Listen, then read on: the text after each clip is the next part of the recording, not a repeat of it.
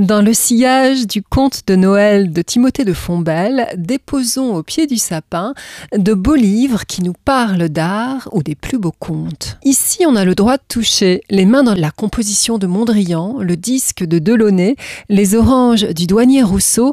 L'enfant, dès deux ans, découvre les formes et les couleurs du bout des doigts.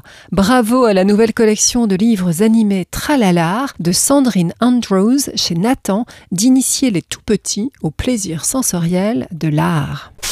Sans collant ni cap, les artistes ont le super pouvoir de créer un monde où tout est possible. Mais qui dit super-héros dit super-vilain, et ceux-là veulent effacer son sourire à la Joconde et noyer les couleurs de Matisse sous l'encre noire. De la Renaissance à nos jours, ils tentent de faire leurs mauvais coups dans les ateliers des plus grands artistes. Velasquez les menace de les figer à jamais dans les Ménines. Si on est méchant, c'est parce que personne ne nous aime, pleurniche-t-il. N'importe quoi, leur rétorque Frida Kahlo au seuil de sa maison bleue. Faites comme moi, transfigurez la douleur en art. C'est vrai, confirme Botticelli. L'art transforme les coups en caresses. Une histoire de l'art dans le désordre de Pedro Calleja, illustrée par Brianda Fitz James Stewart, album Mosquito Nathan dès 5 ans. Ce n'était pas gagné pour Auguste Rodin. Par trois fois, il est refusé aux Beaux-Arts et ravagé par la mort de sa sœur, pense entrer dans les ordres. Heureusement pour l'art, le père dont il sculpte le portrait trouve qu'il a trop de talent pour devenir moine et le renvoie à son atelier. Scandale au salon de Paris, son âge d'airain est si beau et semble si vivant qu'on l'accuse d'avoir moulé le corps de son modèle. Scandale quand il représente Balzac en robe de chambre.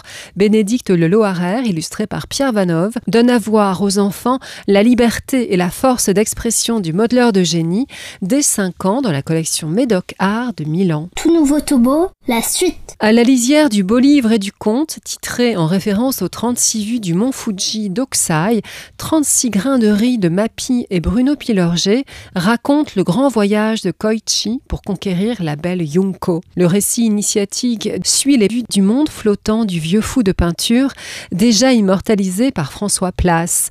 Un renard blanc qui se métamorphose à sa guise mène l'intrigue sur fond de paysages nippons intemporels. Comme toujours dans la collection Pont des Arts de l'élan vert, l'essentiel est dit du maître de l'ukiyo-e dès 9 ans.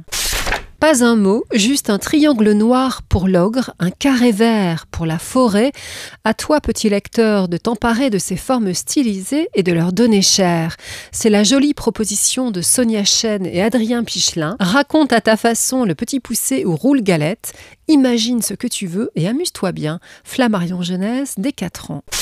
Lire tous les livres, acquérir tous les savoirs du monde, une vie même de roi n'y suffirait pas. Alors autant vivre l'instant, c'est le bel enseignement du conte indien revisité par Alice Brière-Haquet et Julie Guillem dans Le Six Petits Rois chez Hong Fei. Illustré d'estampes de factures traditionnelles de Lee Wading, le recueil Usborne d'histoires illustrées de la Chine rassemble des récits vieux de 2000 ans. Certains figuraient au programme des jeunes empereurs, d'autres inspirèrent les discours du président Mao. À l'Est toutes, dans un royaume où des tigres s'appellent la mort silencieuse, des vagabonds se rêvent en papillons et des vieillards déplacent des montagnes.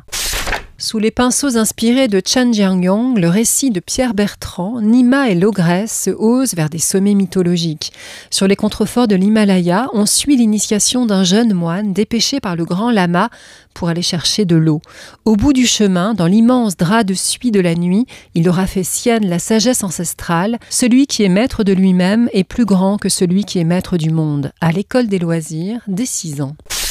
Comme les cathédrales, le conte est né d'une multitude de pères inconnus, rappelle Pouya Abassian, auteur d'un très beau recueil de contes iraniens sublimement illustrés par Nariman Hatami, entre miniatures perses et sensuelles ondulations à la Matisse. Les sept secrets de Sinanvar et autres contes d'Iran, jadis racontés par sa grand-mère à l'auteur, font revivre à bride abattue une mythologie persane peuplée de farouches princesses qui élisent leurs époux en lançant des grenades gorgées de jus, de loups migraineux, de princes qui versent du sel sur leurs blessures pour rester éveillés, et d'un muezzin en pleurs quand disparaît la fée dont il a effleuré les ailes.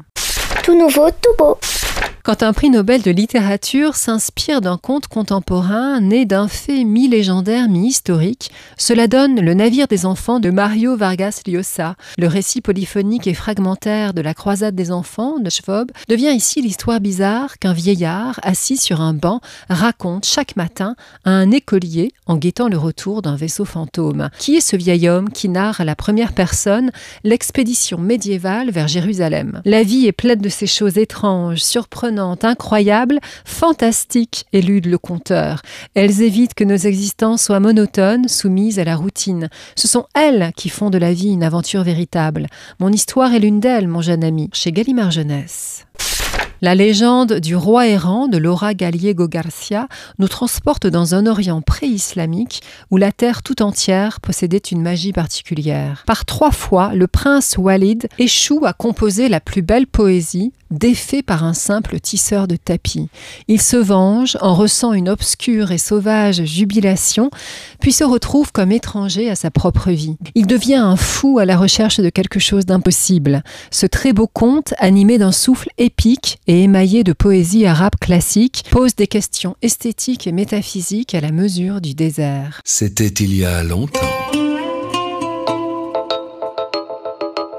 Changement de registre avec le datier du sultan de Zanzibar, version reggae et cartoon d'un conte swahili qui parle d'un roi perdant la raison la nuit où ses succulents fruits charnus et oblongs lui sont dérobés. Le plus jeune de ses sept fils a-t-il la solution? Détends-toi, lui répète la sultane. Je t'ai préparé un thé et un narguilé. Récit et musique de François Vincent, arrangement Manu Chehab aux éditions Oui Dire.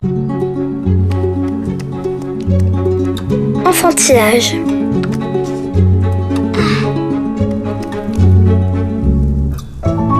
Enfantillage, le rendez-vous des livres pour enfants.